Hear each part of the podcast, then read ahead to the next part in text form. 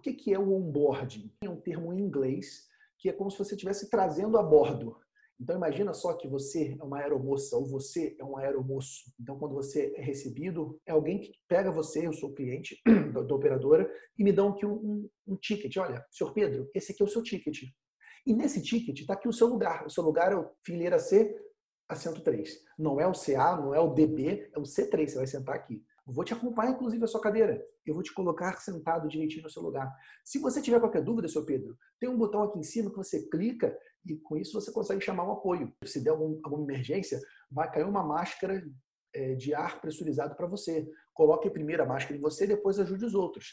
Eu sei que é um momento difícil, mas é assim que funciona. O onboarding é você receber o cliente e colocar ele confortável no seu lugar. Veja, colocar o cliente no lugar dele, não é no lugar que ele quer. Imagina só se numa operadora não tivesse onboarding. Ah, entra aí, galera. O que, que ia acontecer? Ia ser uma bagunça, todo mundo querer entrar ao mesmo tempo, ia nego querer sentar cada um num, num, num lugar que é do outro, ninguém ia respeitar o lugar de ninguém. É mais ou menos o que acontece na nossa empresa contábil.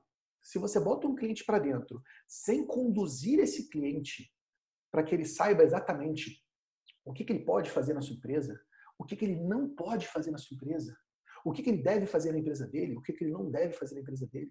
Se você não educa o teu cliente, se você não coloca o teu cliente no lugar dele, esse cliente faz bagunça. E esse cliente faz bagunça não é só com a empresa dele, não. É com os teus outros clientes. Fica todo mundo pé da vida porque está recebendo um cliente bagunceiro. Mas, para mim, a maioria dos erros que acontecem nas empresas contábeis decorrem de uma má implantação. Vocês já perderam cliente por conta disso, gente? Um cliente que entrou na tua carteira, mas ele foi mal implantado, gerou um desgaste e algum tempo depois esse cliente saiu? Você que está no Instagram, bota aí, eu, se isso já aconteceu.